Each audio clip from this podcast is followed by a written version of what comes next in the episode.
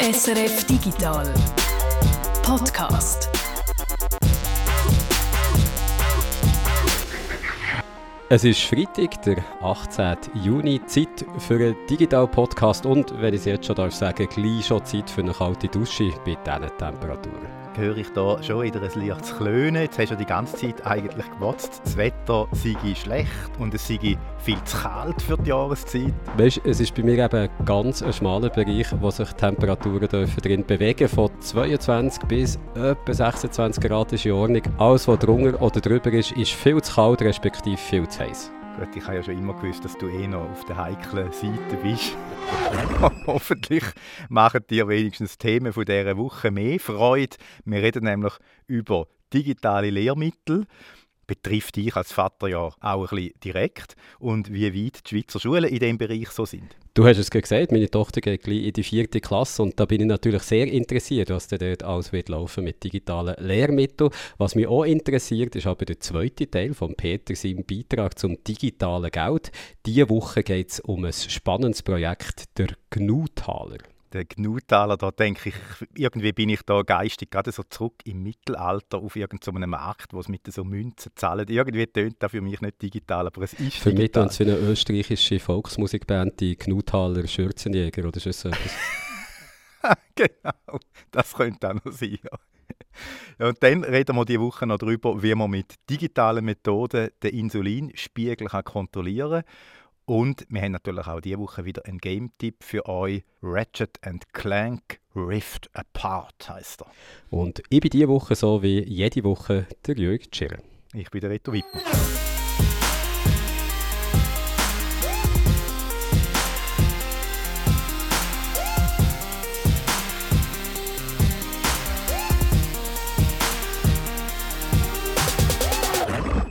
Aber zuerst mal zu etwas, wo gerade aktuell zu reden gibt, die Schweizer Covid-Zertifikats-App. Also die App, wo man sein Covid-Zertifikat reinladen kann, zum Beweis, dass man zweimal geimpft ist oder Covid schon hat durchgemacht die App gibt es ja jetzt doch auch schon wieder äh, seit ein paar Tagen oder eine gewisse Zeit. Aber jetzt können die ersten Leute ihre Zertifikate eben reinladen. Und wir beide haben das ja schon können machen. Wir sind da irgendwie recht privilegiert und sind schon ganz stolz, die ganze Zeit unser Covid-Zertifikat, also der QR-Code, am umzeigen.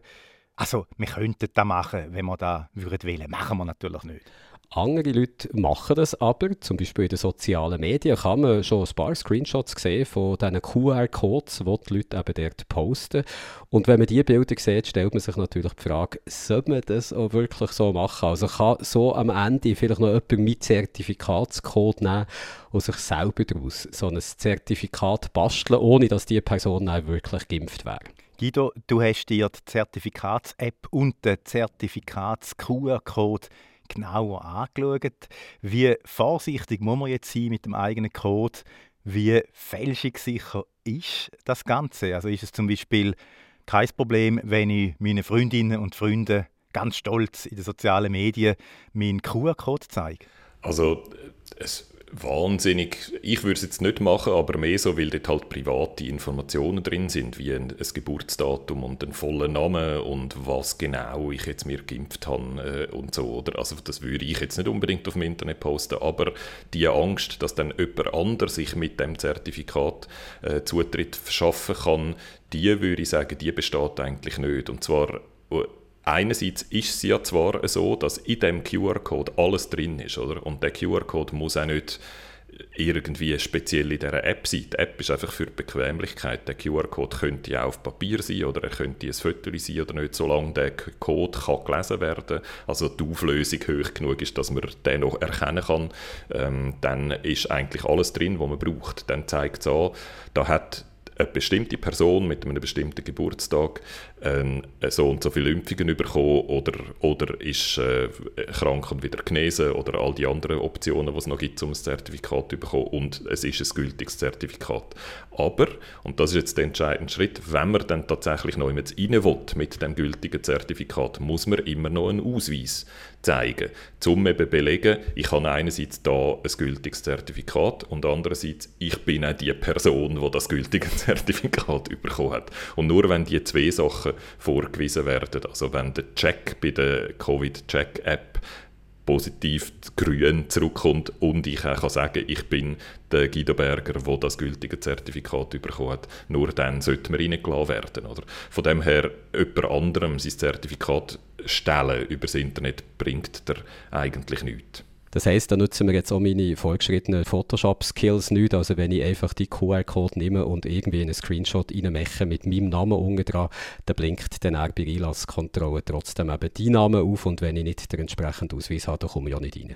Genau, weil mein Name ist in dem QR-Code drin, oder? Der, unten zeigt es dann zwar in der App noch den Namen im Klartext an, mein Name, und den kannst du verändern, oder? Aber den Namen, der im QR-Code drin gespeichert ist, den kannst du eben nicht verändern, weil der ist dort drin verschlüsselt. Und der ist verschlüsselt und signiert und die Verschlüsselung, die äh, stellt sicher, dass du eben nicht einfach kannst so einen Code nehmen und ändern oder einen Code selber machen, oder?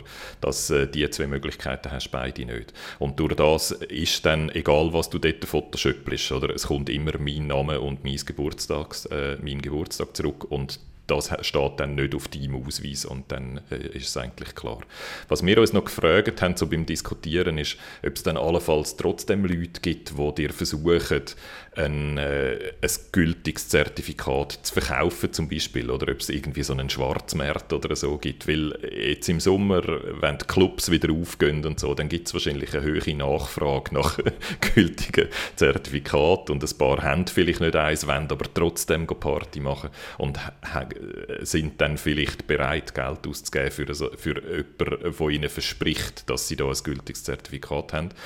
Das glaube ich, also ich weiß nicht, ob das passieren wird, aber die Möglichkeit gibt es theoretisch.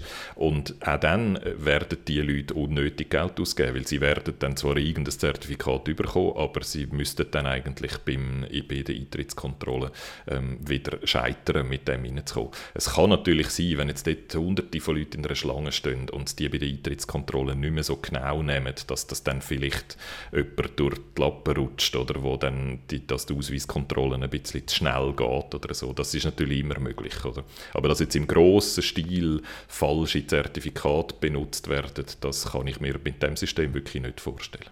Ich finde es eigentlich noch ein elegantes System, weil es überhaupt nicht kompliziert ist. Oder? Es bildet einfach einen Ausweis ab, digital, und dass die Sicherheit gewährleistet ist. Da ist dann am Eingang jemand, der muss kontrollieren muss. Also, es gibt nicht x irgendwie Teile in diesem System, die dann doch irgendwie noch beschissen könnte. Es ist recht simpel und wegen darum auch gar nicht so simpel zu umgehen, schlussendlich. Das ist häufig bei Sicherheitssystemen, oder? Dass etwas sicher ist, wenn das Digitale und das Analoge gut ineinander greift, oder? Und da haben wir eigentlich das Digitale, das ist der QR-Code mit der Verschlüsselung und all dem Zeug da drin. Und das Analoge ist die Türsteherin mit den breiten Schultern, die verhindert, dass sie da jemand reinschlüpft.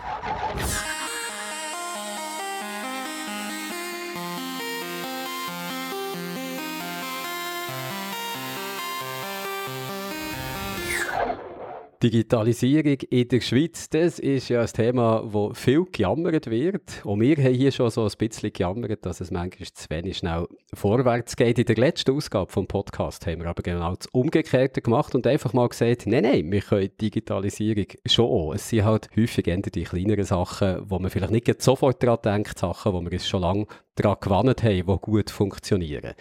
Reto, du hast zum Beispiel die SBB-App erwähnt letzte Woche, mhm. also eine Art staatliches Digitalisierungsprojekt, weil die SBB ist ja keine rein privatwirtschaftliche Firma. Die SBB-App, eine der beliebtesten fast, würde ich sagen.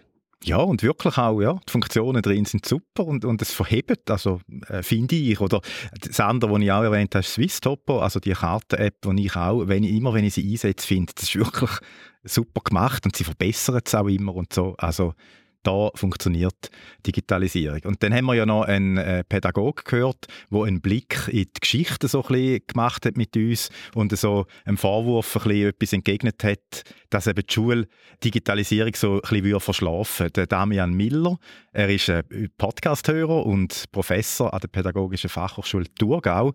Und natürlich sieht er gleich auch Nachholbedarf bezüglich Digitalisierung bei den Schulen und bei den Lehrmitteln für das Fach Medien und Informatik. Es ist ein bisschen eine Realsatire, wenn man Bücher drucken tut dazu. Das passiert? Ja. Darum hat er ein digitales Lehrmittel entwickelt. Darüber reden wir in ein paar Minuten. Und jetzt reden wir einmal grundsätzlich über Digitalisierung bei den Lehrmitteln. Ich habe mich ja schon länger mit dem Thema Digitalisierung an den Schulen befasst und dem Lehrplan 21 und auch dem neuen Fach Medien und Informatik. Ich habe mit vielen Leuten geredet und äh, viele haben gesagt, es fehlt eben auch an Lehrmitteln vor allem auch für das Fach Medien und Informatik. Und da ist dann das meiste eben immer noch klassisch und es sind druckte Bücher, vielleicht noch mit einem PDF so als Maximum an digital. Aber wenn wir jetzt wieder das Positive in den Vordergrund rücken, dann gibt es auch in Sachen digitalisierte Lehrmittel so Leuchtturmprojekte, kann man fast sagen, mhm. die zeigen, eben, wie das, das kann gehen und in Zukunft wahrscheinlich auch immer mehr wird gehen. Eines davon wäre eben das Projekt von Damian Miller, das du schon angesprochen hast. Es gibt aber auch Lehrmittelverlage, die wenig Berührungsängste haben, wenn es um Digitalisierung, um digitale Formen geht bei Lehrmitteln. Und so einen Verlag hast du gefunden. Der HEP Verlag zu Bern, das ist sicher nicht der einzige Verlag, der mit digitalen Lehrmitteln eben auch äh, schafft. Aber die haben doch schon äh, seit einigen Jahren eigentlich haben Digitalisierung der Lehrmittel wirklich so als Konzept und als, als große Hauptstoßrichtung eigentlich auch vom Verlag so äh, bei Ihnen in den Köpfen drin und eben nicht einfach nur ein PDF statt einem gedruckten äh, Buch. Wir kommen da noch dazu, was eigentlich ein digitales Lehrmittel wirklich ist, wenn man das heute so anschaut. Es ist ein recht spezieller Markt. Es gibt ein paar private Verlage, in der Schweiz. Dann gibt es ausländische grosse Lehrmittelverlage, vor allem aus Deutschland. Und dann gibt es natürlich noch so die klassischen kantonalen Lehrmittelverlage. Wenn man die vergleicht mit Medien in der Schweiz, könnte man fast ein bisschen sagen, so, die kantonalen Lehrmittelverlage sind ein bisschen wie öffentlich-rechtlich finanzierte Medien, also zum Beispiel SRF. Und die privaten Lehrmittelverlage sind mehr so die privaten Medien, die aber gleich auch noch so ein bisschen öffentliche Gelder überkommen. Also es ist so ein, bisschen ein teilweise freier Markt, wo aber ganz viel mit reinreden wollen oder auch sollen LehrerInnen Kantone, die Politik.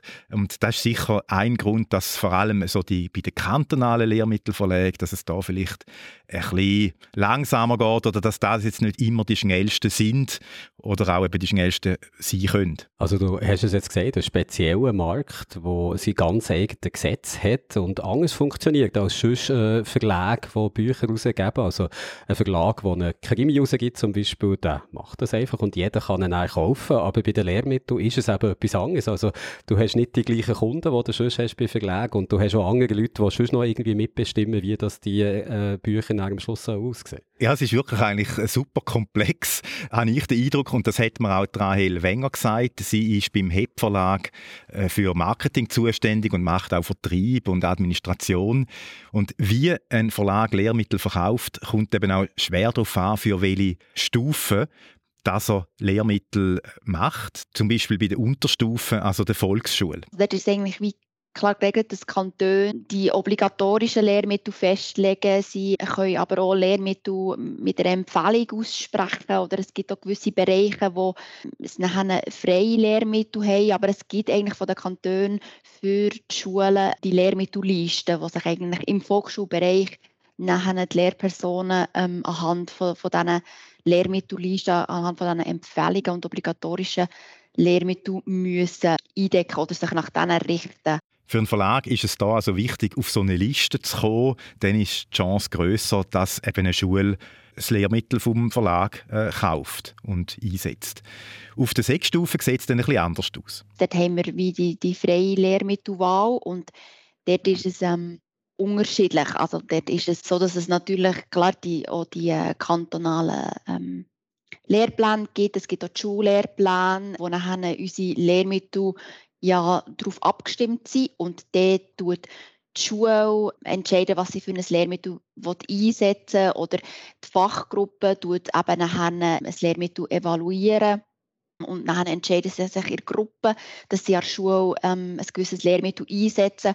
Oder es gibt wirklich auch Schulen, die es komplett frei lassen, also jetzt auf der Sechsstufe 2, wo wirklich jede Lehrperson für sich kann entscheiden kann, welches Lehrmittel das sie einsetzen. Also so gegen die Oberstufe äh, wird es eigentlich immer freier. Die Lehrpersonen können teilweise sogar selber entscheiden, welches Lehrmittel jetzt das sie bei ihrer Klasse einsetzen Und da ist dann für einen Verlag wichtig, halt so gute Vernetzung zu haben, direkten Kontakt zu Lehrpersonen und Multiplikatoren, wo vielleicht so den anderen Schulen bestimmte Lehrmittel dann weiterempfehlen.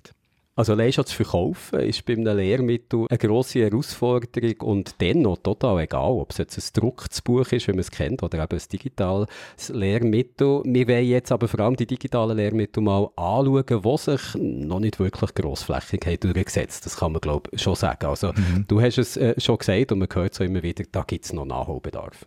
Und was die Gründe sind dafür, habe ich Simon Gerber gefragt. Sie ist auch beim Gespräch dabei gewesen, das ich mit dem HEP Verlag gemacht habe und sie ist dort Projektleiterin, vor allem auch für digitale Angebote und unterrichtet auch noch das Fach Allgemeinbildung an Berufsschulen. Sie sieht eigentlich zwei Punkte oder so zwei Hauptprobleme. Es ist zuerst mal die Infrastruktur der Schule. Wenn die nicht vorhanden ist, wenn man nicht ein gutes WLAN hat, eine gute Internetverbindung, wenn man nicht Bring Your Own Device hat oder man hat vorinstallierte PCs in den Schulzimmern, dann bringen digitale Lehrmittel nicht viel. Also mit zu wenig Computer, wenn allein schon die Hardware fehlt an der Schule, dann ist natürlich logisch, dass auch nichts wird mit digitalen Lehrmitteln.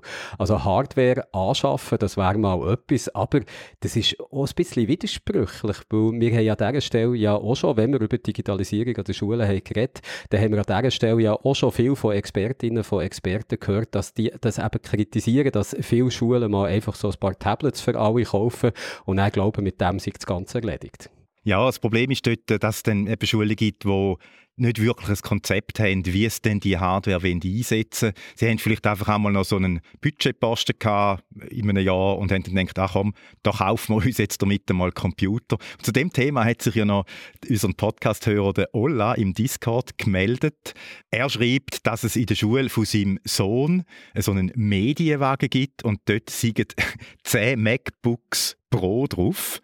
Das ist natürlich noch cool, aber es stellt sich schon die Frage, hätten nicht auch günstigere Notebooks, irgend so Lenovos, den gleichen Zweck erfüllt und man hätte dann vielleicht dafür 20 Stück können kaufen Vor allem auch, wenn man sieht, die Klasse, die die MacBooks braucht, die sind 9. Also ich glaube nicht, dass die schon so die richtige Software einsetzen, wo eben wirklich die Leistung von so einem ja, äh, MacBook Pro braucht, wo ja doch mindestens irgendwie 3000 Franken kostet. Also das ist so ein, ein Beispiel, wo man sieht, ja, also einfach nur Hardware kaufen, das, das kann es jetzt auch nicht sein. Und dann vor allem also unsinnig viel Geld ausgeben. Also bei meiner Tochter, die ist auch 9 und dort haben sie an der Schule jetzt auch angefangen mit dem Informatikunterricht, so ganz fein. Und die hat neulich gesehen, was ich für ein Laptop daheim habe, äh, die Bürolaptop, die wir auch mit heim bekommen haben. Und dann hat sie es angeschaut und gesagt, äh, Genau das Gleiche haben wir auch in der Schule. Und ich bin sicher, sie hat es in einem sehr abschätzigen Tonfall gesagt.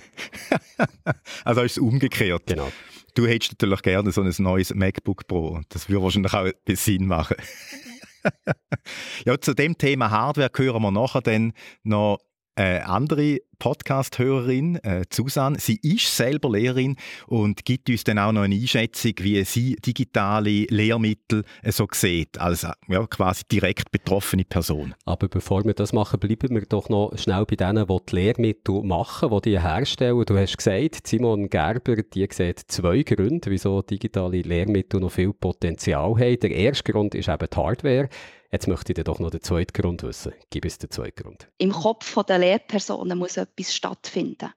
Also da muss sich wirklich etwas ändern. Man muss darauf eingehen, man, man muss wissen, wie es funktioniert, man muss das Handling können haben mit diesen digitalen Lehrmitteln und das ist sicher eine grosse Herausforderung, die wir auch spüren vom Verlag aus.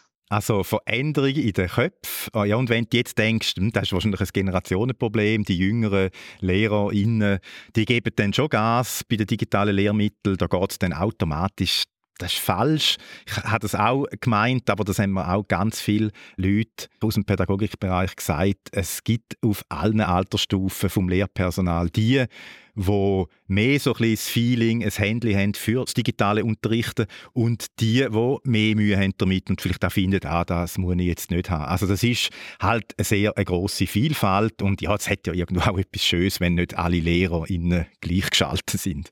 Aber nehmen wir doch mal den Idealfall, also eine Schule, wo wirklich alle Voraussetzungen erfüllt sind. Jedes Kind hat einen Computer oder ein Tablet, es gibt Internet im Schulhaus, die Lehrpersonen sind motiviert, mit digitalen Lehrmitteln zu arbeiten.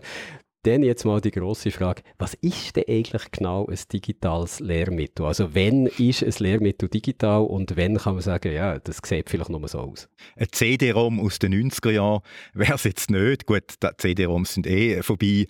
Oder aber ein PDF statt einfach ein gedrucktes Buch. Und, weil dann kannst du eigentlich das PDF ausdrucken und mit dem Marker Sätze anstreichen. Also das ist jetzt nicht die Idee.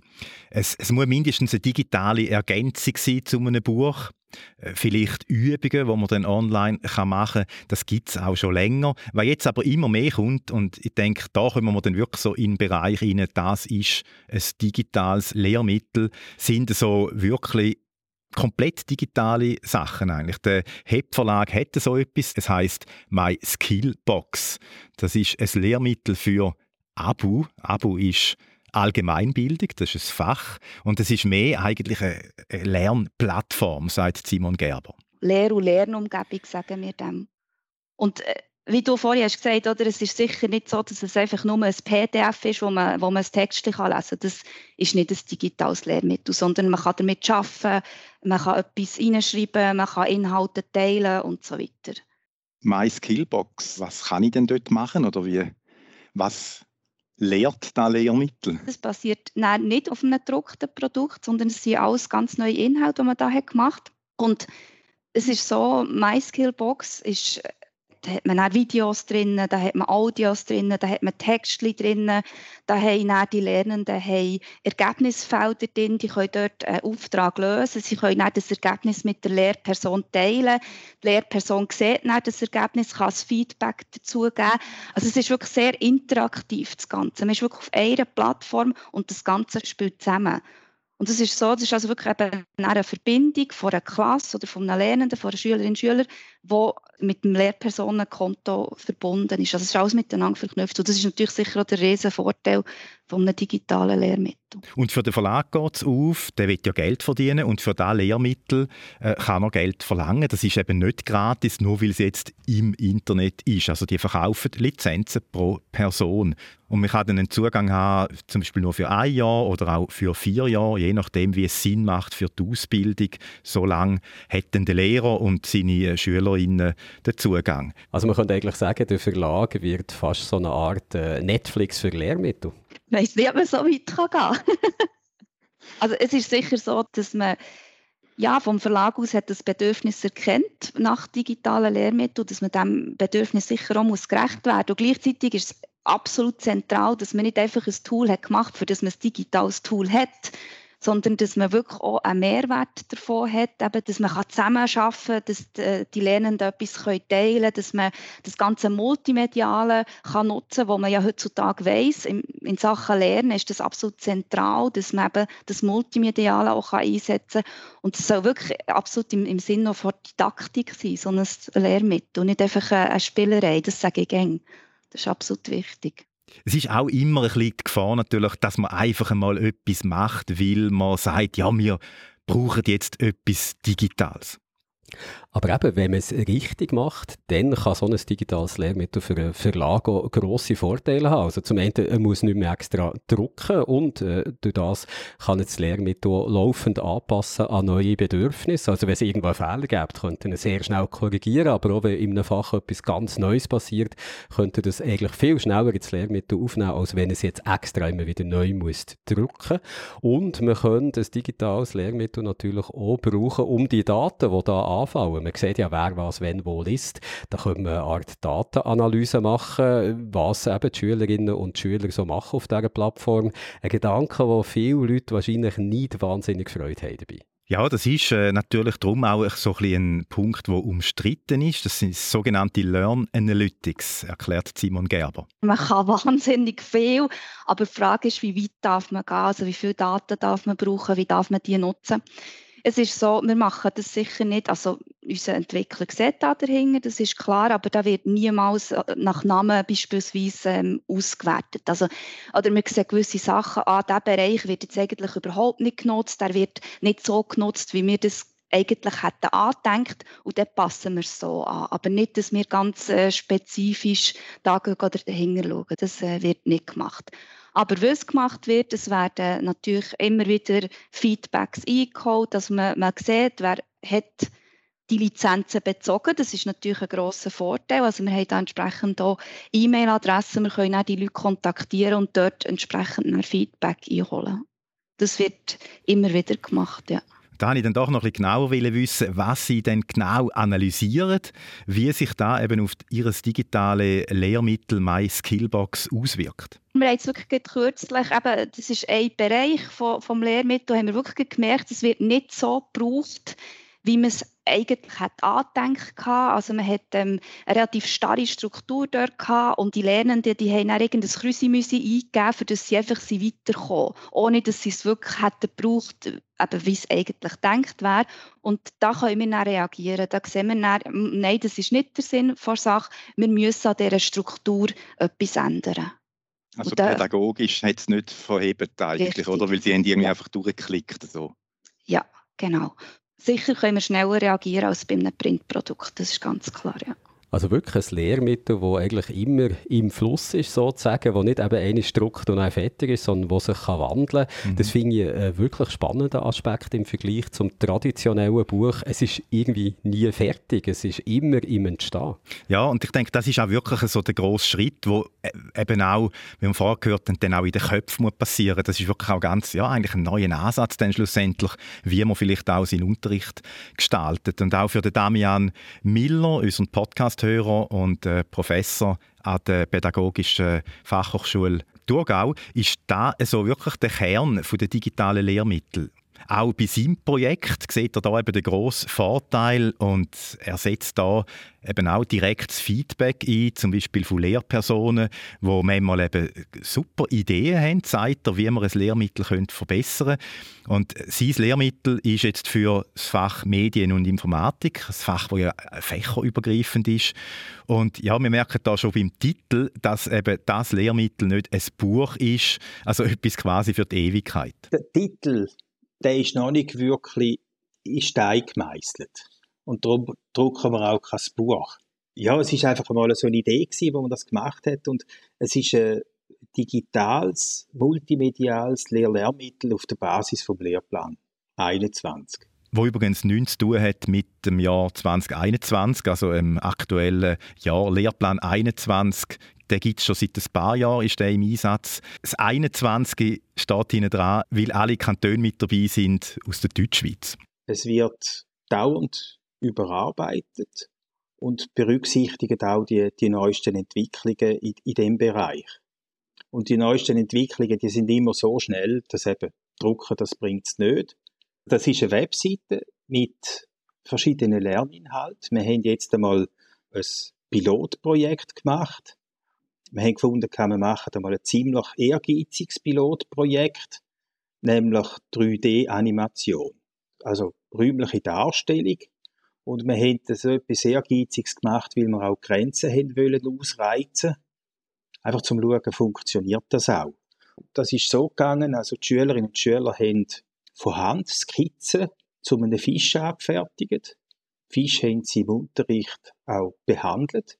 Und dann haben sie also die Skizze nachher genommen als Vorlage, um etwas zu modellieren, nämlich den Fisch, und haben dann nachher auch angemalt. Das war ziemlich fantasievoll.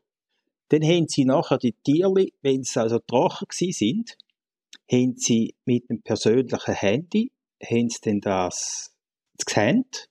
Wir haben unten dran haben wir so eine Rasterunterlage gehabt.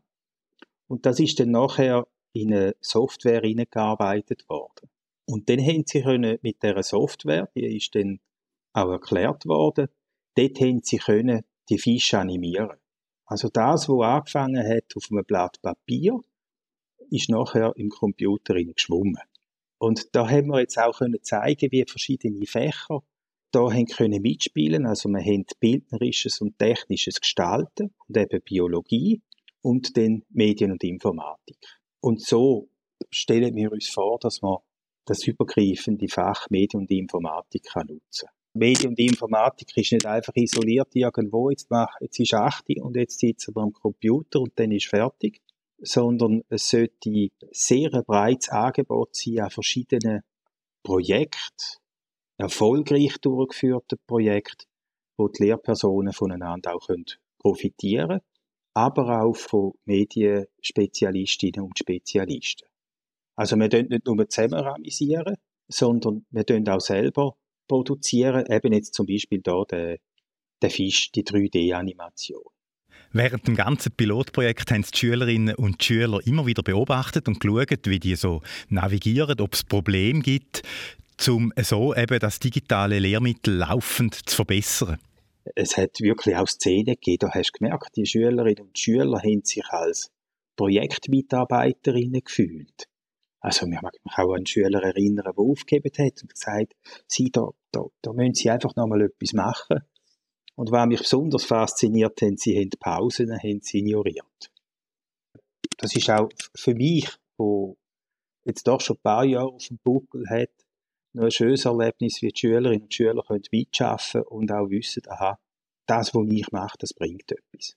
Und so lernen wir natürlich für die nächsten Arbeitsschritte lernen wir sehr viel. Wir tun das systematisch auswerten und schauen, was gehört in den nächsten Schritt hinein, was müssen wir besser machen. Und der alte Lernschritt, die Lerneinheit, die wird natürlich überarbeitet und dann geht es so weiter. Also recht ausbaufähig auch für andere Stufen, vom Kindergarten bis Oberstufe und immer mit neuen Themen. Das Ganze haben natürlich nicht jetzt überhastet, sondern Schritt für Schritt. Ein der nächsten Schritt ist eine Art des Diagnoseinstrument. Da arbeitet jemand, der mit künstlicher Intelligenz forschen und, und lehren tut von der Uni Bern. Und zwar, dass Schülerinnen und Schüler einmal anfangen an einer Arbeit und dann haben sie nachher Vorschläge, so Einstiegsdiagnosen, was können sie und wo tut man nachher am besten einsteigen zum Lernen damit.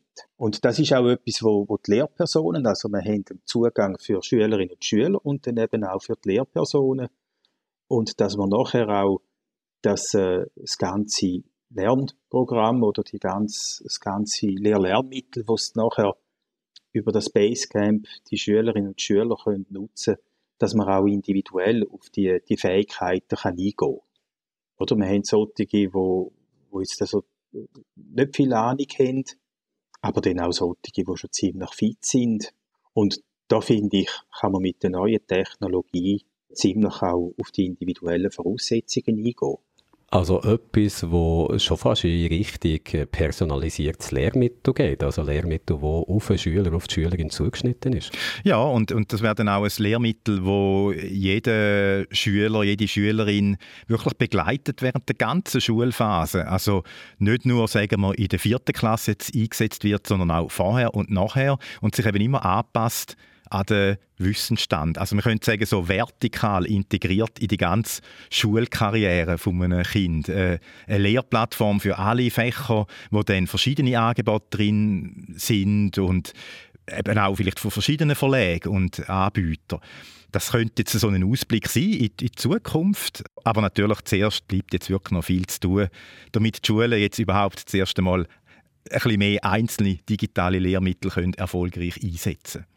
Und da ist mir auch klar geworden, dass es noch ein bisschen Zeit braucht, wo ich mit der Podcast-Hörerin Susanne gesprochen habe. Sie ist im Südschwarzwald aufgewachsen, Realschullehrerin Zwolle im Kanton Aargau. Und sie hat uns im Discord geschrieben, weil sie sich ein bisschen aufgeregt hat, weil eben immer gesagt wird, die Schulen und die Lehrerinnen sind nicht vorbereitet auf Digitalisierung und sie hat geschrieben, ich kann es nicht mehr hören. Ja, weil es ist ja schon so, ich meine, wir, es hat dann kein Jahr vorbereitet und so, wir hätten uns auch nicht vorbereiten können. Und es gibt viele Schulen, die schon digital schaffen, aber man braucht ja auch die Hardware. Wenn ich 20 Schüler im Klassenzimmer habe und ich habe im Moment habe ich acht Laptops im Klassenzimmer stationär, dann kann ich halt, wenn dann höchstens mit acht Leuten wirklich an einem schaffen. Und selbst wenn ich noch zwei an einen Herren setze mit irgendeiner Aufgabe, wo digital ist, ist es trotzdem noch nicht genug. Und wenn Sie selbstständig schaffen sollen mit diesen Lehrmitteln, die oft auch darauf ausgelegt sind, dass Sie dann auch Arbeitsblätter dort ausfüllen können, Ihre Ergebnisse hochladen, dann bräuchten Sie ja stetig eigentlich das gleiche Gerät oder den gleichen Account. Und das ist einfach zum Teil noch nicht überall vorhanden. Und ohne die Hardware können wir ganz schwer die digitalisierte Lehrmittel dann umsetzen. Das heißt, es wird dann schön, dass es sie gibt, aber es muss dann auch möglich sein, sie im Unterricht einzusetzen. Bring your own device ist schön und recht, aber wenn das Device einfach bei den Schülern selber auch nicht da ist und viele Kinder, gerade auch bei mir, ich unterrichte Realschule oder es ist das schwächste Niveau, die haben vielleicht ein Handy, aber daheim ist eigentlich kein Arbeitsgerät vorhanden. Und wenn es ein Tablet gibt, dann ist das für die ganze Familie. Das heißt, wie sollen sie digitalisierte Lehrmittel verwenden, wenn sie keinen Platz und keine Möglichkeit haben, die umzusetzen? Also da ist auch ein bisschen Gefahr, dass man äh, so soziale Unterschiede dann ja. verstärkt, oder? Genau. Ja. Und ich denke, das ist der Schritt, wo dann zum Teil auch gemacht werden muss, auch für die Chancengleichheit, dass man wirklich sagt, jeder Schüler hat von der Schule aus ein Gerät gestellt, wo funktioniert, wo auch mit den Programmen funktioniert, wo in der Schule angewendet werden, mit den Lehrmitteln. Es sind längst nicht alle mehr Lehrmittel irgendwo zugänglich. Wir haben auch Probleme mit browserbasierten Lehrmitteln, wo einfach zugänglich nicht funktioniert haben, wo man sie extra hätte müssen freischalten. Und das sind dann so Hürden, wo man dann nicht uns Lehrer auch mal ankreiden kann, weil es gibt sehr viele Lehrer, die sehr viel gemacht haben und wirklich die Strukturen auch aufgezogen sind. Wir haben an Schule die sogenannte PICTs, das sind die pädagogischen ICT-Supports. Dafür gibt es eine CAS-Ausbildung und die sind eigentlich rein an der Schule da als Mediator für uns als Kollege. Das heißt, wir können hergehen, können sagen, du, ich will mit meiner Klasse einen Action-Bound machen. Wie funktioniert das? Dann erklärt er das mir, den kann ich auch in die Klasse einladen, dann erklärt das der Klasse. Das heißt, wir haben Struktur und die sind Sachen da, aber wir können es nicht von heute auf klein machen. Und ein weiterer Punkt neben dem ist, unsere Schüler sind zum Teil gar nicht parat für schon so weit zu gehen. Diese eine Stunde M&I, die jetzt zum Teil erst seit dem Schuljahr neu da ist, die ersetzt nicht den Umgang mit Medien, indem man sich äh, damit beschäftigt. Das ist eine Stunde pro Woche und da können wir als Lehrer keine Wunder schaffen. Selbst wenn wir es in der anderen eingliedern. Das ist ein Lernprozess und von 0 auf 100 geht da gar nicht. Und man muss dazu auch sagen, oder? Zu dem Fach M&I hat es man hat gewusst, das kommt, man hat gewusst, das Fach ist da und es hat lange Zeit keine Ausbildung gegeben für dieses Fach. Ich habe vorletztes Jahr eine Nachqualifikation gemacht für M&I. Das ist so Schnellbleiche, dass man einfach Leute geschickt hat, die wenn schon vorher Informatik unterrichtet haben oder so, dass die das noch können. Jetzt erst in dem letztes Jahr hat es den CAS als Ausbildung gegeben. Das heißt, wir haben zum Teil gar keine Möglichkeit gehabt, uns ausbilden zu lassen. Und es sind viele, die einfach aus Interesse, die aus Vorwissen bestimmte Sachen übernommen haben oder Mathematiklehrer, die eh schon Sachen eingebunden haben, die einfach das Fach jetzt unterrichten, ohne ausgebildet zu sein. Tendenz ist wahrscheinlich schon die, dass Lehrmittel digital werden. Oder wie ist da deine Einschätzung? Also so in 10, 15 Jahren vielleicht ist da wahrscheinlich schon mehrheitlich dann so, dass, dass das gedruckte Buch äh, vielleicht dann wirklich nur noch für ein paar spezielle Lehrmittel eingesetzt werden? Es ist sicher einfach auch eine Geldfrage, oder? Man darf nicht vergessen, so Lehrmittel, auch druckte Lehrmittel kostet auch sehr viel. Und wenn man für jedes Jahr ein paar hundert Arbeitshefte in Mathe, Arbeitshefte in Deutsch und so macht, ist das auch ein Kostenpunkt, oder? Und ich denke, da ist vielleicht auch kostengünstiger, wenn man das Ganze dann digital hat, weil man es druckt in dem zahlen muss. Das ist sicher was. Und es ist halt schon, meine, unsere Schüler schleppen so viele Bücher, so viel Heft und so viel Zeug mit und das ist zum Teil schon auch nicht ideal. Also ich habe alle meine Lehrmittel, so die, die Lehrermittel, die Schulbücher, wo ich Ihnen auch vorne am Beamer zeige, die habe ich online oder, oder gespeichert. Das heißt, ich brauche eigentlich zum Unterrichten nur meinen Laptop. Und ich sehe schon, wie vorteilhaft es ist. Ich kann überall meinen Unterricht vorbereiten, kann überall eigentlich Unterricht geben.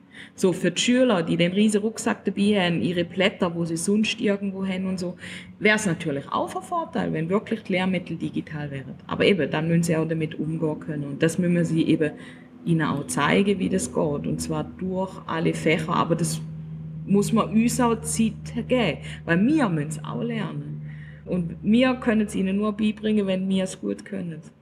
Und von dem her wird es sicher noch geben, aber es wird immer mehr digitale Lehrmittel geben. Sie müssen einfach praktikabel sein. Das heißt, es braucht zum Beispiel ganz simple Sache, es braucht für alle Lehrmittel einfach ein Login viel geht schon, dass man sagt, mit Microsoft einloggen, dass man mit dem Schul-Microsoft-Konto sich einloggen kann. Aber wenn die Schüler für jedes Lehrmittel, beim Lehrmittelverlag, beim Zürcher Lehrmittelverlag, bei dem ein eigenes Login brauchen, dann ist das einfach hinfällig. Man müsste wirklich wie so, es hat früher mal das Educa-Net und so gegeben, das wird jetzt wegen abgeschraubt. Aber es müsste eigentlich sowieso eine Plattform geben, wo sie sich einmal einloggen oder mit dem Microsoft-Account und dann den Zugang zu all ihren Lehrmitteln haben. So wie wenn sie den Schulsack aufmachen und es ist einfach alles drin. Weil wenn dich für alles immer noch einloggen musst oder dort auf die Plattform, dort auf die Plattform, dann wird es einfach auch ein Flickenteppich, wo einfach niemand mehr weiß, wo sie Zeug ist. Also. und ich weiß nicht, sich die Verlage darauf dann einigen können oder man da irgendwie ein, ein Gesamtlogin dafür kriegt. Also gibt es noch nicht. Das, ist auch eben, da, da sind natürlich jetzt auch wieder so ein bisschen Machtkämpfe, kann man vielleicht sagen, oder? Von den klassischen Verlagen auch. Ganz sicher, ja. Spannend. Danke vielmals für die Einschätzungen und Ergänzungen. Sehr gern.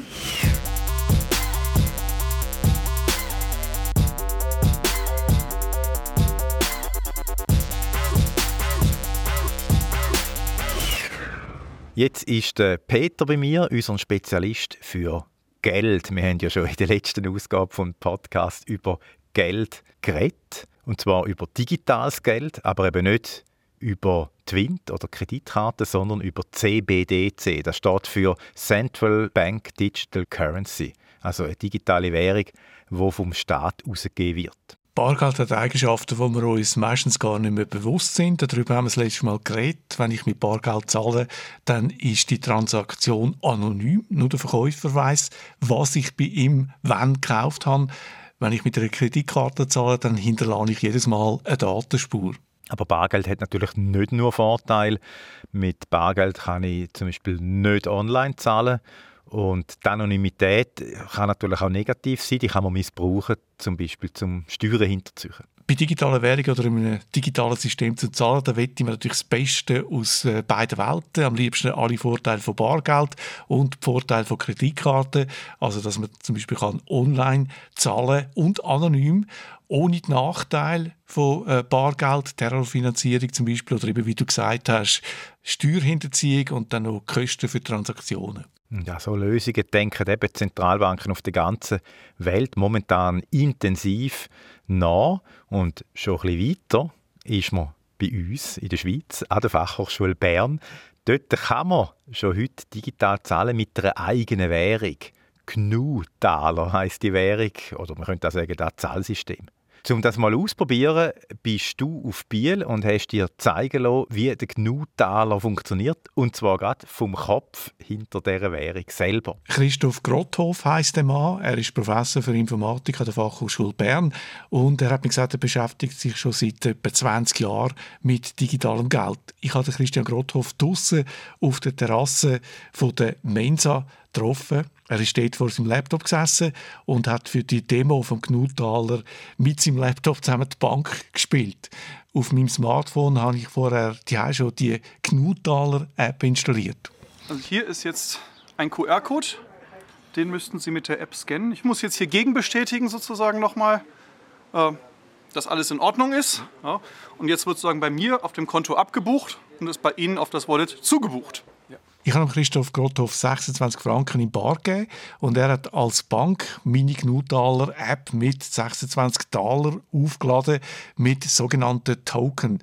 Und dann haben wir die Masken angelegt und sind in die Cafeteria gelaufen zum Automat. Ich sollte sagen, da sind normalerweise mehr Snacks drin, aber wegen Corona haben wir so wenig Studenten, die werden nur schlecht. Die Snacks sind weg, es hat verschiedene Gadgets drin, zum Beispiel einen Schirm. Ja, also können jetzt hier. So, jetzt müssen ja. wir, dann kriegen wir einen QR-Code angezeigt. Jetzt Sehen Sie, Sie bestätigen den Bezahlvorgang. In der Cafeteria steht ein umbauter Snackautomat. Dort kann man zum Beispiel das neueste Buch von der Sibyl Berger kaufen. Das habe ich gemacht. Ich habe einfach die Nummer vom Produkt gewählt, am Automat, wie man das von anderen Automaten auch kennt. Und dann erscheint auf dem Display ein QR-Code dann muss man das Smartphone auf den Code heben und dann liefert der Automat das Buch aus und auf meinem Handy sind dann im Hintergrund 22 Gnutaler oder eben Token abgebucht worden. Erinnert mich jetzt also schwer an Twint eigentlich, wenn man, den irgendwie, wenn man mit Twint irgendwo zahlt an einem Automat. Die Bedienung von der App ist tatsächlich ähnlich wie bei kommerziellen Anbietern auch, aber mich tut es eher noch einfacher. Und das ist kein Zufall, das ist nämlich am Christian Grothoff sehr wichtig. Die beste Technik ist die, die verschwindet, die wir nutzen, ohne sie überhaupt zu bemerken, dass sie da ist. Im Datenschutz zum Beispiel gibt es natürlich große Unterschiede zu den kommerziellen Bezahl-Apps. Für mich als Käufer ist die Privatsphäre geschützt, gleich geschützt wie bei Bargeld, wenn ich mit so einem Token zahle, sagt Christian Grothoff. Also für Sie, der das jetzt auf dem Telefon hat, ist es wirklich so, auch der Datenschutz ist wie bei Bargeld. Keiner kann sehen, wem welche Tokens gehören. Für den Verkäufer ist es anders, da gibt es eine gewisse Transparenz, aber niemand weiß, wer der Käufer ist und äh, niemand weiß, äh, was ich gekauft habe, dass ich das Buch von der Sibyl Berg gekauft habe. Sie sind anonym, es sind Ihre Daten, Sie haben die Kontrolle, Sie können das aufheben oder Sie können auch die Beweise eben löschen. Ein Händler, der also Geld bekommt, kann das nicht verstecken. So kann man verhindern, dass ein Verkäufer illegal handelt, dass er zum Beispiel eben Steuern hinterzieht oder illegal Waffen verkauft. Der Staat kann dann zum Beispiel hergehen und sagen, wir machen jetzt eine Buchprüfung. Wir verlangen jetzt als Staat von dem Automatenbetreiber, dass er uns sagt, was die Verträge waren. Fassen wir zusammen, du hast zuerst deine App mit 26 GNU-Taler aufgeladen dafür 26 Schweizer Franken in Bar zahlt. Dann hast du im Automat ein Buch rausgelassen für 22 GNU-Taler. Für uns Konsumentinnen und Konsumenten ist die Privatsphäre geschützt wie beim Bargeld. Das Beste eigentlich aus beiden Welten, also Bargeld und digitalem Geld. Wie ist es online? Könntest du mit der GNU Taler App auch in einem Online-Shop etwas kaufen? Das geht problemlos. Das hat mir Christian Grothoff auch gezeigt. Online hat man zwei Möglichkeiten. Entweder man braucht die App auf dem Handy und scannt dann einen QR-Code ein, wirklich auch wie wir das uns von Twint gewöhnt sind. Oder man braucht ein Plugin für den Browser, eine Erweiterung und dann hat man im Browser ein digitales Portemonnaie und kann dann ohne App direkt aus dem Browser raus zahlen. Ist also einfach zum Brauchen der Gnutaler. Für uns Konsumenten ist das Zahlen gleich anonym wie mit Bargeld. Anders als beim Bargeld kann Verkäufer aber zum Beispiel nicht Geld waschen oder Steuern hinterziehen. Das klingt jetzt wirklich nach einer spannenden und interessanten Alternative. Vor allem auch, wenn wir jetzt mal noch die Kosten anschauen. Du hast im letzten Podcast die schon erwähnt. Die sind sozusagen 0,6 nochmal. Was kostet ein, ein Gnutaler Überweisung?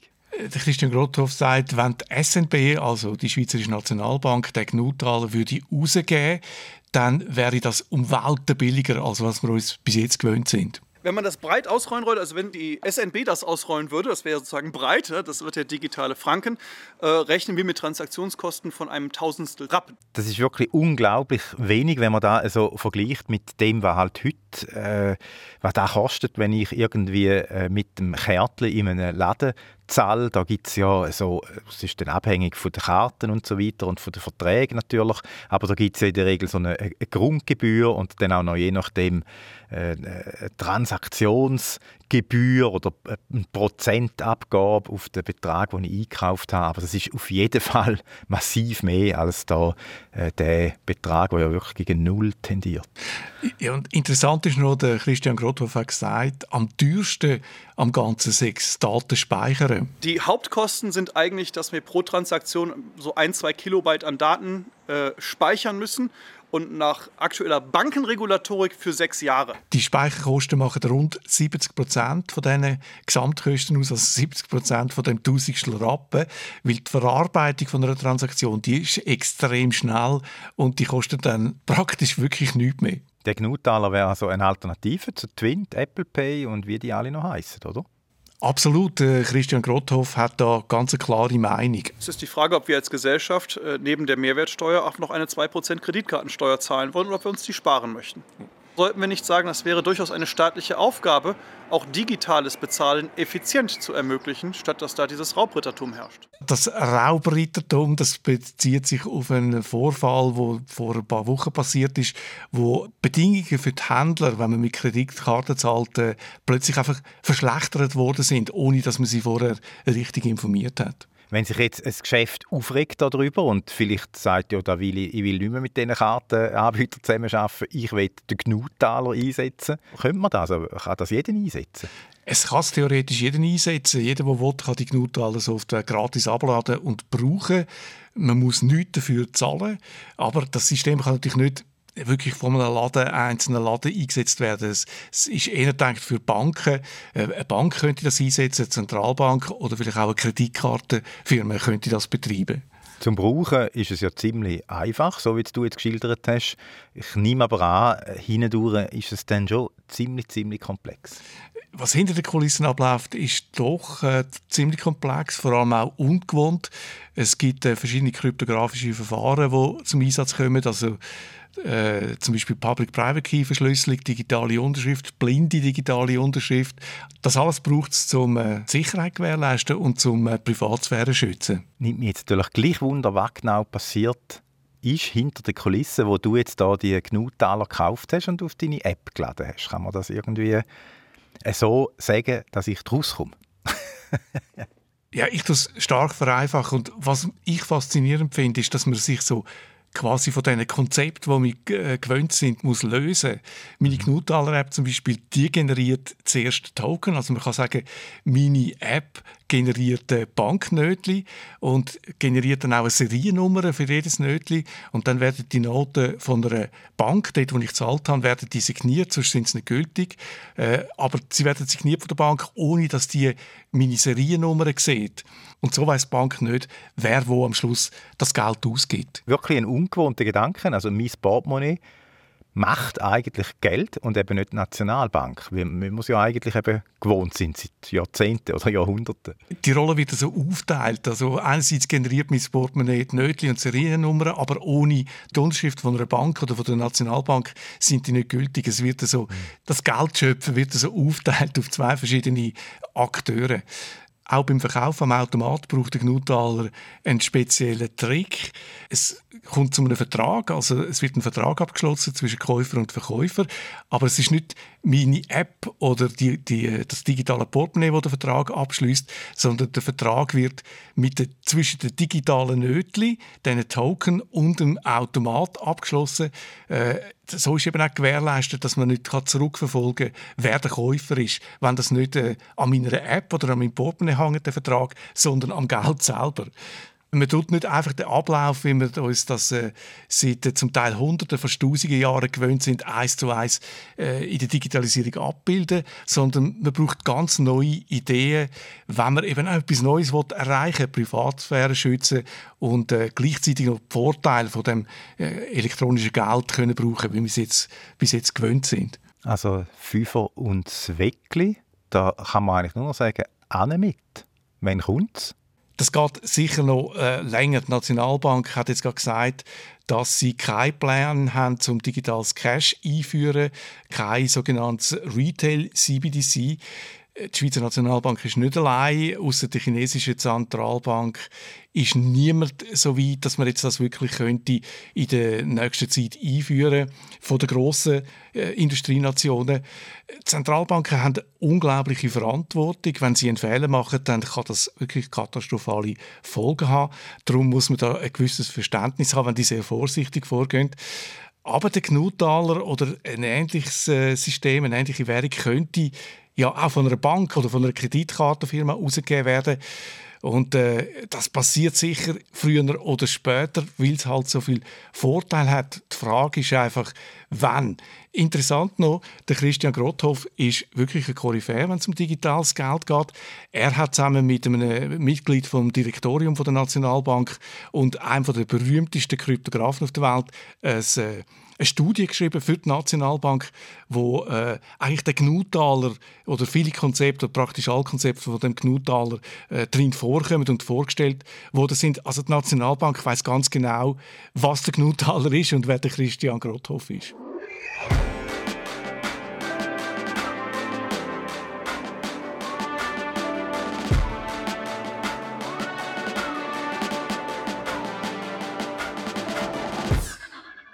Smartwatches, Fitness-Tracker und Go, solche Geräte werden immer beliebter. In den letzten fünf Jahren hat sich der weltweite Absatz mehr als verzehnfacht.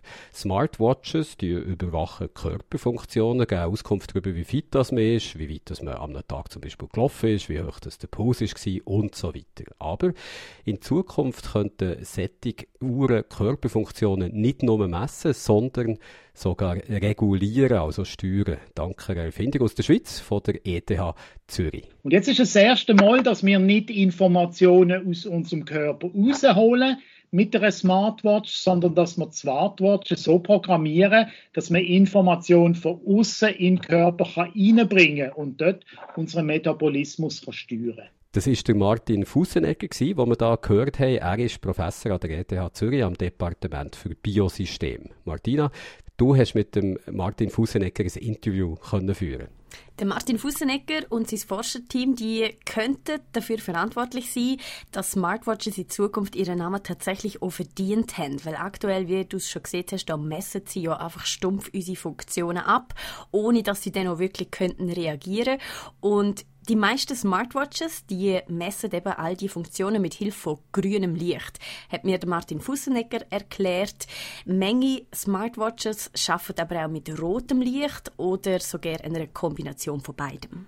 Man kann natürlich alles, das ganze Spektrum vom sichtbaren Licht nehmen. Es ist natürlich klar, wenn man in Richtung Blau, Ultraviolett geht, dann gehen schon die Warnlampen an, oder? Das sind die Sonnenstrahlen, die wir nicht so gerne haben im Sonnenle. Also wenn wir in die Richtung gehen, wird das Licht natürlich irgendwann schädlich. Gehen wir Richtung Rot und das Grün ist da dazwischen, zwischen Blau und, und Rot. Gehen wir in den Nachinfrarotbereich, dann ist das, ist das Licht weniger schädlich für die Haut. Und das grüne Licht ist dort dazwischen und wird eben von diesen Smartwatches ausgesendet. Und genau das Licht, eigentlich egal ob grün oder rot, in der Versuchsanlage der ETH hat man jetzt mit grünem Licht geschafft. Das ist entscheidend für die Erfindung von Martin Sorry, das ist entscheidend für die Erfindung von Martin Fussenegger.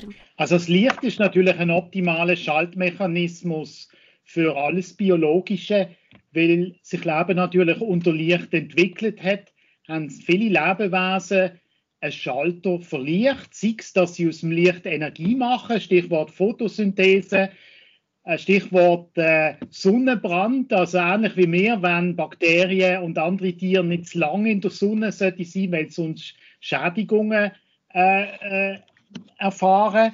Also gibt es natürliche Sensorsysteme für Licht. Ich bin selber kein Biologe, das ist etwa das Letzte, was ich von mir behaupten Und wenn du meine Maturanote in Biologie würdest sehen, wüsste ich schon, wieso. Also ich kenne mich nicht super gut aus mit Biologie, aber etwas glaube ich zu wissen, Menschen selber, die können keine Photosynthese bilden, oder? Das ist genau richtig und das ist genau eben auch der Knackpunkt von der ganzen Forschung. Es gibt kein molekulares System im menschlichen Körper, wo auf das Grünlicht reagiert. Darum haben die Forscher an der ETH eben selber eins konstruiert.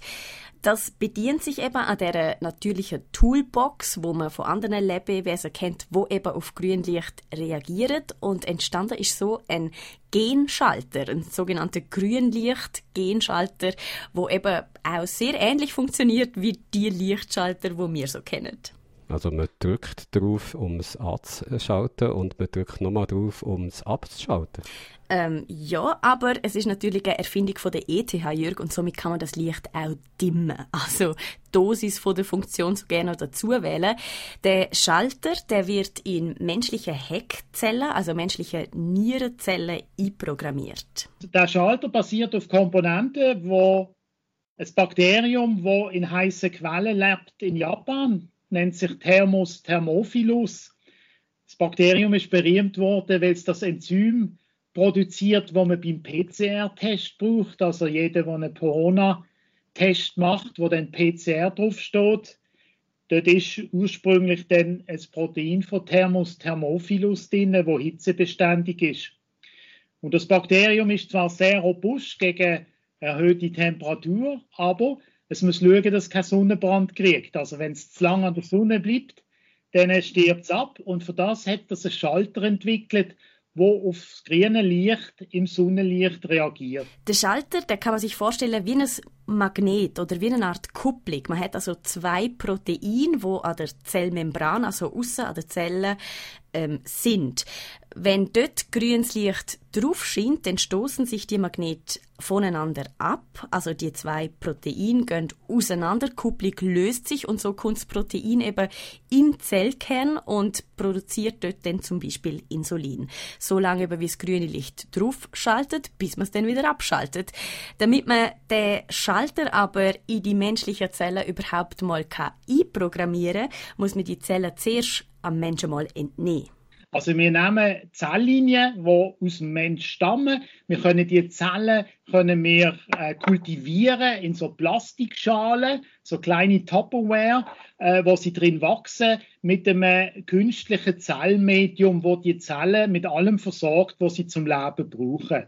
Die Plastiksäckle, die kann man sich vorstellen wie so ein Säckle, wo man die Brötchen rein tut, hat mir der Martin Fussenegger erzählt. Also die mit den Löchern drin, dass die Luft eben ein und raus kann und Brötchen so irgendwie frisch bleiben.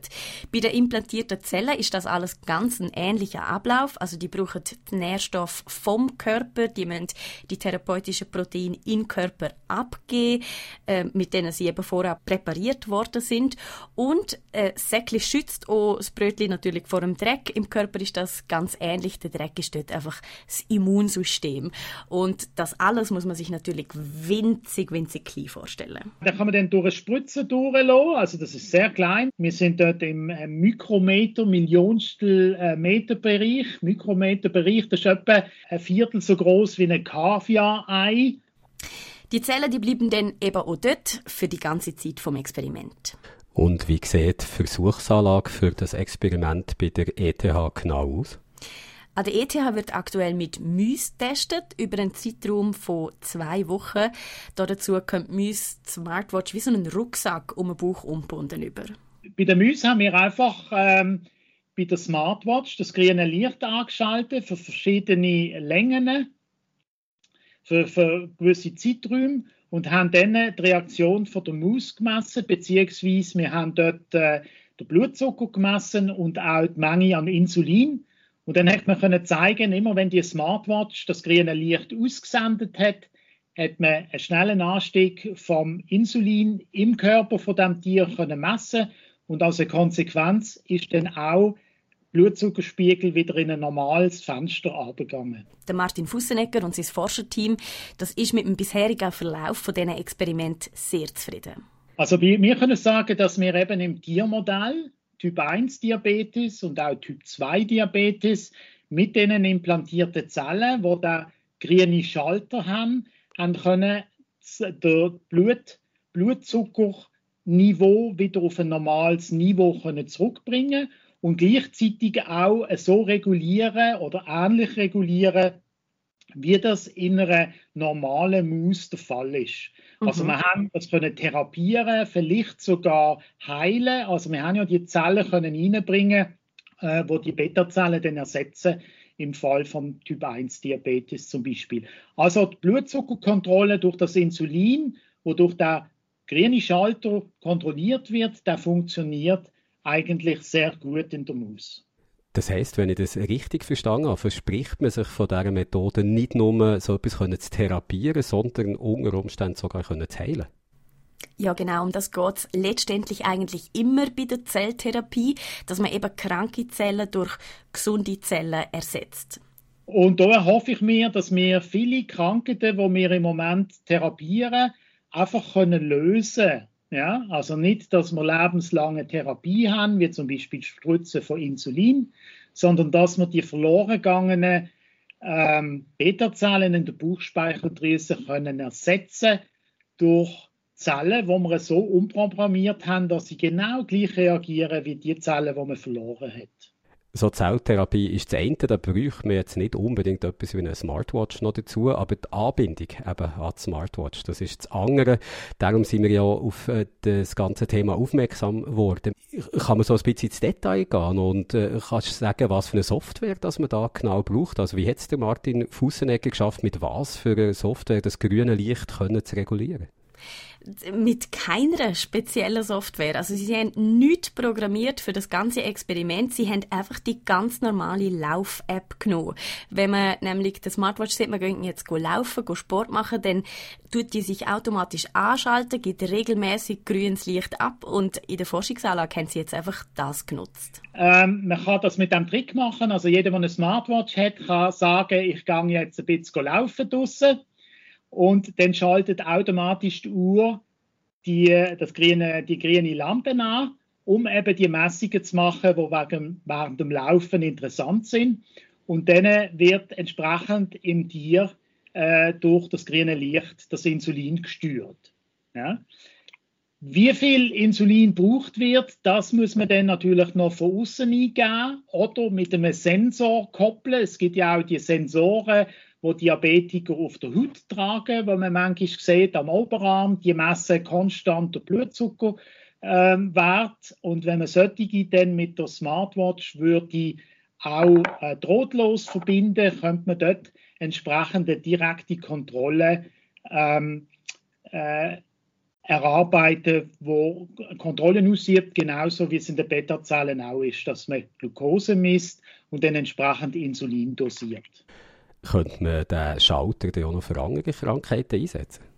Das ist die Idee. Der Schalter ist an und für sich universell wie die meisten Schalter und kann für verschiedenste Zwecke eingesetzt werden wir haben ja den Grünlichtschalter gemacht. Und wie jeder Schalter, den man in unserer Umgebung kennt, kann man den Schalter mit allem Möglichen verwenden. Sie können das Licht anschalten im Wohnzimmer, Sie können aber auch auf einen Knopf drücken oder Schalter starten das Auto oder das Elektro-Trottinett oder sonst irgendetwas. Ein Schalter ist ein universelles äh, System, wo man einfach Sachen an- und abschalten kann. Und genauso machen wir es mit dem Protein. Wir haben jetzt einfach das Ganze einmal testet mit Diabetes, weil Diabetes und Insulinregulation eine von der komplexesten Kontrollmechanismen in unserem Körper ist. Und wir haben gesagt, wenn wir es mit dem ankriegen, sollte es eigentlich auch mit allem anderen funktionieren. Also man kann dort auch therapeutische Antikörper produzieren, man könnte andere Arten von Protein produzieren, wo Krebszellen angreifen,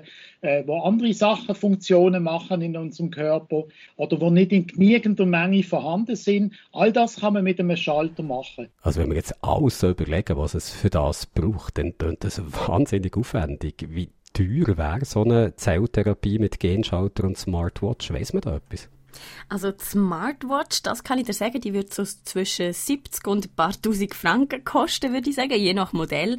Zelltherapie, die ist wesentlich teurer. Es ist aber grundsätzlich, das muss man auch wissen, noch ein sehr, sehr junges Feld von der Medizin. Es gibt kaum zugelassene Zelltherapien, ähm, nur mal ganz, ganz wenige. Der Martin Fussenegger meint aber trotzdem, dass seiner Meinung nach die Kostenrechnung auch könnte positiv ausfallen also die Diskussion ist ja auch, wird sehr breit geführt im Gesundheitswesen und auch bei der Pharmaindustrie, weil wir im Moment in die Richtung gehen, dass man Krankheiten eben auch heilen kann. Ja? Mhm. Das heißt, wenn man die kann heilen wird die Therapie nicht ein Leben lang braucht, sondern nur einmal und dann ist das Problem gelöst. Das heißt, das eine Mal wird die Therapie natürlich sehr teuer sein. Aber wenn man das gegenrechnet für eine lebenslange Diabetestherapie mit den Arztpsych, mit dem Insulin, mit den Nebenwirkungen, mit den Langzeitschäden äh, für die Gesellschaft, für das Individuum, dann ist das immer noch eine Rechnung, die positiv abschließt am Schluss. Du hast es vorhin gesagt, Zelltherapie, das ist noch ein sehr junges Gebiet in der Medizin. Es gibt äh, noch kaum zugelassene Zelltherapie. Der Martin Fussenegger, der testet seine Anlage darum mit Mäusen und nicht mit Menschen. Also tönt es so, als müssten wir, du und ich, noch ein bisschen warten, bis wir mit Hilfe der Smartwatch dann wirklich unsere Körperfunktionen nicht nur können überwachen sondern auch selber regulieren Definitiv. Mindestens zehn Jahre, schätzt Martin Fussenegger, geht es noch, bis das alles so könnte klinisch eingesetzt werden. Das sind natürlich äh, Sachen, die man das erste Mal äh, getestet hat. Und die Sachen sind prinzipiell immer von der Anwendung relativ weit weg, zum Glück, weil wir können nicht direkt vom Labor dann natürlich auf den Mensch. Man muss die Sachen noch optimieren, man muss vielleicht eine andere Zelllinie verwenden, man muss auch regulatorische Auflagen, die der Sicherheit dienen, berücksichtigen und das Ganze in vorklinischen Versuchen weiterentwickeln. Und dann stehen die drei klinischen Phasen an, klinische Phase 1 bis 3, wo dann am Mensch äh, durchgeführt wird, wo man das testet. Aber das sind nicht mehr akademische Forscher, die das an einer Hochschule machen. Das ist eine Teamaufgabe, äh, wo man Mediziner braucht, vielleicht auch Firmenpartnerschaften eingeht, dass man das kann finanzieren und korrekt machen kann. Weil nichts wäre schle schlechter, als wenn man den Fortschritt zu schnell äh, vorantreibt und dann funktioniert er nicht oder hat gewisse Risiken, sondern das muss ganz super gemacht werden und wird auch in der Schweiz unabhängig und gut beaufsichtigt.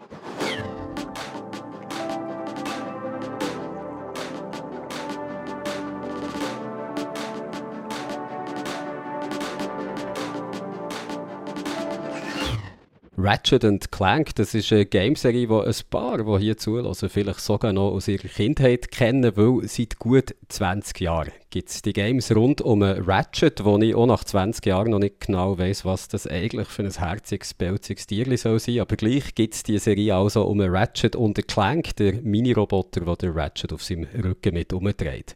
20 Jahre mit Millionen von verkauften Ausgaben und die neueste davon ist jetzt gerade rausgekommen, exklusiv für die neue PlayStation 5. Ratchet Clank Rift Apart heisst sie. Guido, es soll ja eines der grossen Games von diesem Jahr sein. Was meinst du, kann es diesen Anspruch einlösen? Ich finde, ja, es hat mir sehr gut gefallen. Es ist einfach ein Game, das äh, sehr viel Spaß macht. Es ist so das, was ich tight nenne. Es hat nicht zu viel, es hat nichts Unnötiges drin. Jedes System, das drin ist, funktioniert.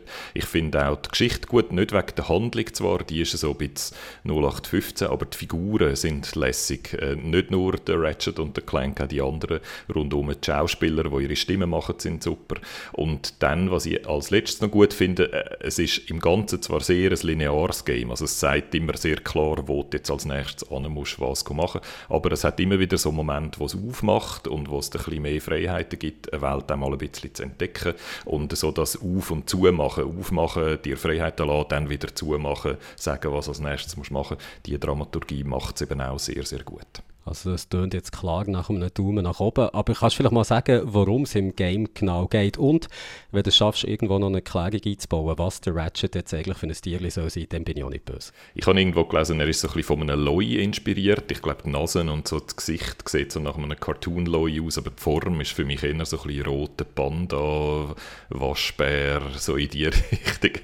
Ähm, aber er ist ein Lombax, das ist äh, so, wie er offiziell heißt und von denen gibt es fast keine mehr. Das ist so ganz ganz seltenes, äh, seltene Spezies. Und in dieser Serie, äh, das ist eigentlich so ein lustiges, harmloses Action Jump and Run, so können wir das glaube zusammenfassen. Also man hüpft umeinander, man ballert auf Bösewicht, man tut ab und zu mal ein Rätsel lösen, immer auch auf so Schienen, Achtibahn fahren, das gehört auch äh, zu dieser Serie fix dazu. Und schlussendlich geht es immer darum, den bösen Dr. Nefarious zu besiegen. Und der hat jetzt das mal in Rift Apart hat er so Riss äh, zwischen verschiedenen Dimensionen aufgemacht, äh, mehr oder weniger unabsichtlich. Und dann entsteht aus dem muss ein riesiges Chaos, das wir äh, flicken müssen.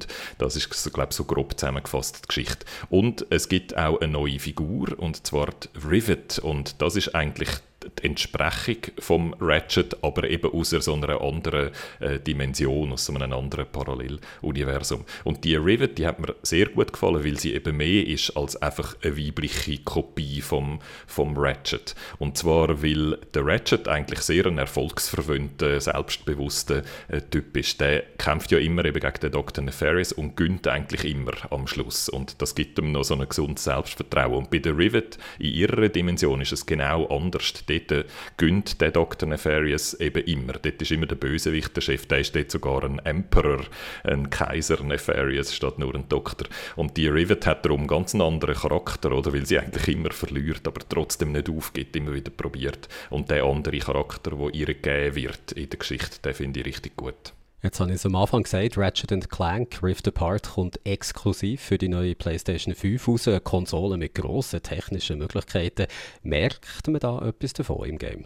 Sehr. Und äh, ich glaube, es ist auch äh, so gedacht, oder, zum Vorführen, was die neue Konsolengeneration so drauf hat. Das ist eine Funktion von dem Game. Und darum ist es technisch extrem beeindruckend. Ich habe das im Let's Play äh, am Montagabend, habe ich das dann zum Teil in extremen Details so ganz lang äh, vorgeführt und gezeigt, was da alles ist. Aber ich kann es da ein bisschen kürzer zusammenfassen. Es sind vor allem zwei Sachen. Das eine sind die sogenannten Ray Traced Reflections. Das ist äh, eine neue Technologie, wie Reflexionen auf Oberflächen, also zum Beispiel auf einem Visier vom Helm, wo sich dann äh, die Umgebung drin spiegelt, äh, wie die berechnet werden oder wie am Metall, aufs Metallboden so matte oder glänzige Oberfläche, wie sich dort Sachen drin spiegelt. Und das ist wunderschön, das sieht sehr, sehr beeindruckend aus und ist etwas, was eigentlich bis vor kurzem noch nur auf extrem teurer Hardware möglich war und jetzt geht es so auf eine 500 Franken Konsole plötzlich. Oder? Also das ist beeindruckend und das andere, das zweite, ist die Art und Weise, wie Inhalte nachgeladen werden. Das geht einfach viel, viel, viel, viel schneller. Also wenn man von einer Welt in die andere Welt, in eine andere Welt springt, dann hat es im Spiel nie einen Ladebildschirm. Und früher, in früheren Konsolengenerationen hat es dort immer so einen 30-sekündigen mindestens oder längeren Ladebildschirm drin gehabt, der einfach unterbricht. Und äh, das ist jetzt bei der letzten Konsolengeneration so gewesen. Das ist auch bei vielen aktuellen PCs noch so und auf dieser Konsole, in diesem Game jetzt eben nicht mehr. Und dann hast du einfach so einen ununterbrochenen Fluss, einfach die Action hört nie auf und das ist auch sehr aufregend zum Erleben. Ratchet Clank Rift Apart ist für die PlayStation 5 und wenn du gerne knallfarbige Action willst sehen und dazu hören, was der Guido über die neueste Konsolengeneration zum sagen hat, dann habe ich genau das richtige Video für dich. Im Guido sein Let's Play vom letzten Montag, nämlich wo er Ratchet Clank Rift Apart für dich hat gespielt. Sieht man auf unserem YouTube-Kanal SRF Digital. Und dann äh, gibt es natürlich auch nächsten Montag wieder ein Let's Play. Guido, kannst du zum Schluss noch schnell sagen, was uns denn erwartet? Die Martina und ich ziehen zusammen los in Operation Tango. Und das ist so ein Spionageabenteuer. Und wir spielen nicht gegeneinander, sondern miteinander. Sie ist äh, die Agentin, ich bin der Hacker. Und äh, wir müssen dann zusammen irgendetwas ausspionieren. Ich weiß es noch nicht genau, sie spielt es schon länger als ich, aber es sagt sehr gut. Und es ist lässig, weil es ein Coop-Spiel ist, wo die zwei, die miteinander spielen, ganz unterschiedliche Sachen machen. Das ist so eine Art von äh, Game-Prinzip, das ich sehr gerne habe. Und darum bin ich sehr gespannt auf das Game. Double Trouble, also der Guido und die Martina zusammenspielen, Operation Tango. Zuschauen könnt ihr wie immer ab der 8. auf unserem YouTube-Kanal SRF Digital.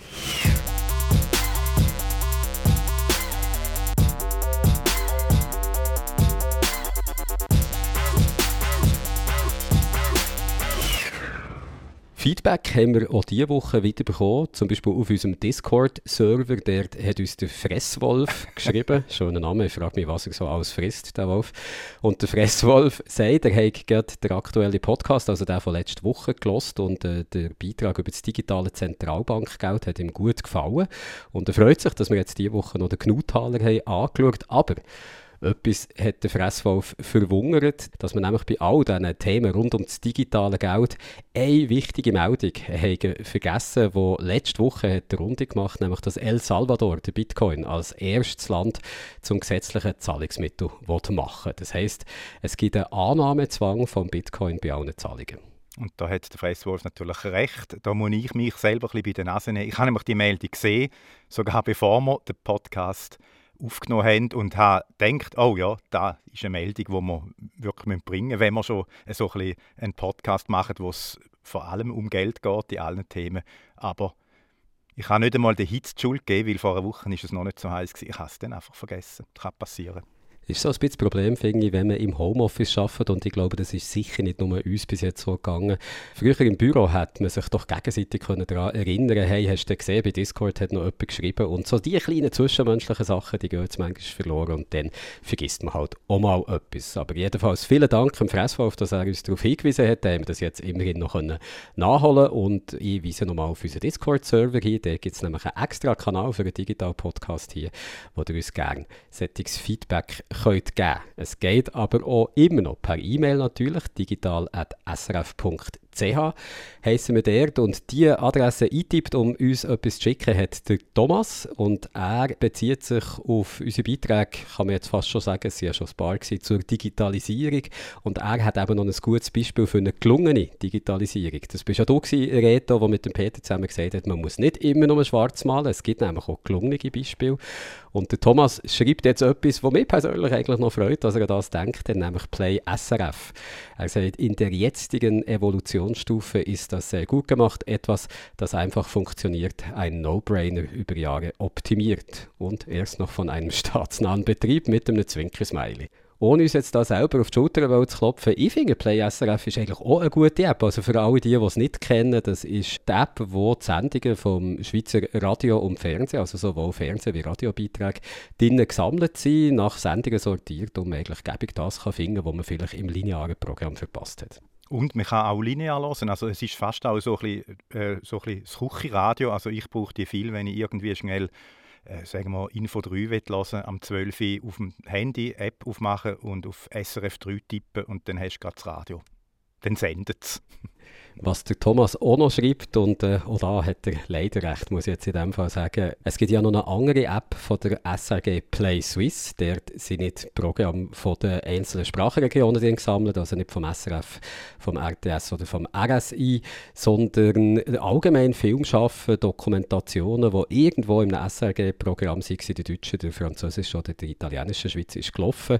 Und diese App, da erstaunt es mich jetzt nicht, dass es das noch nicht als gelungenes Beispiel für die Digitalisierung ist genannt worden, die steckt noch ein bisschen in den Kinderschuhen, findet Thomas. Ja, die ist in der Evolutionsstufe noch eher ein bisschen weit vorne, kann man glaube ich schon sagen.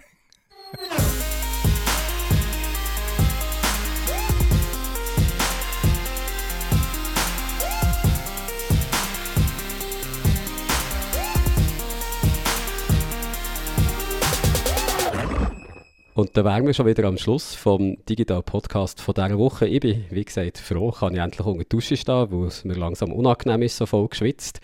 Aber unter der Dusche kann ich ja noch über einiges nachdenken, was ich jetzt gehört und gelernt habe. Zum Beispiel, dass sich Schulbücher dank digitaler Möglichkeiten könnten weiterentwickeln und so quasi zum personalisierten Lehrmittel für die Schülerinnen und Schüler werden, wo mit einem mitwächst, während man da seine Schulkarriere hinter sich bringt. Ja, und zu dem Thema haben wir in der nächsten Ausgabe dann auch nochmal einen Teil 2 geplant. Ich rede mit jemandem von einem kantonalen Lehrmittelverlag, die sind ja auch involviert in dem Ganzen, wie die das so sehen mit den digitalen Lehrmitteln, was da so gibt, äh, wo es vielleicht hakt ähm, und so weiter.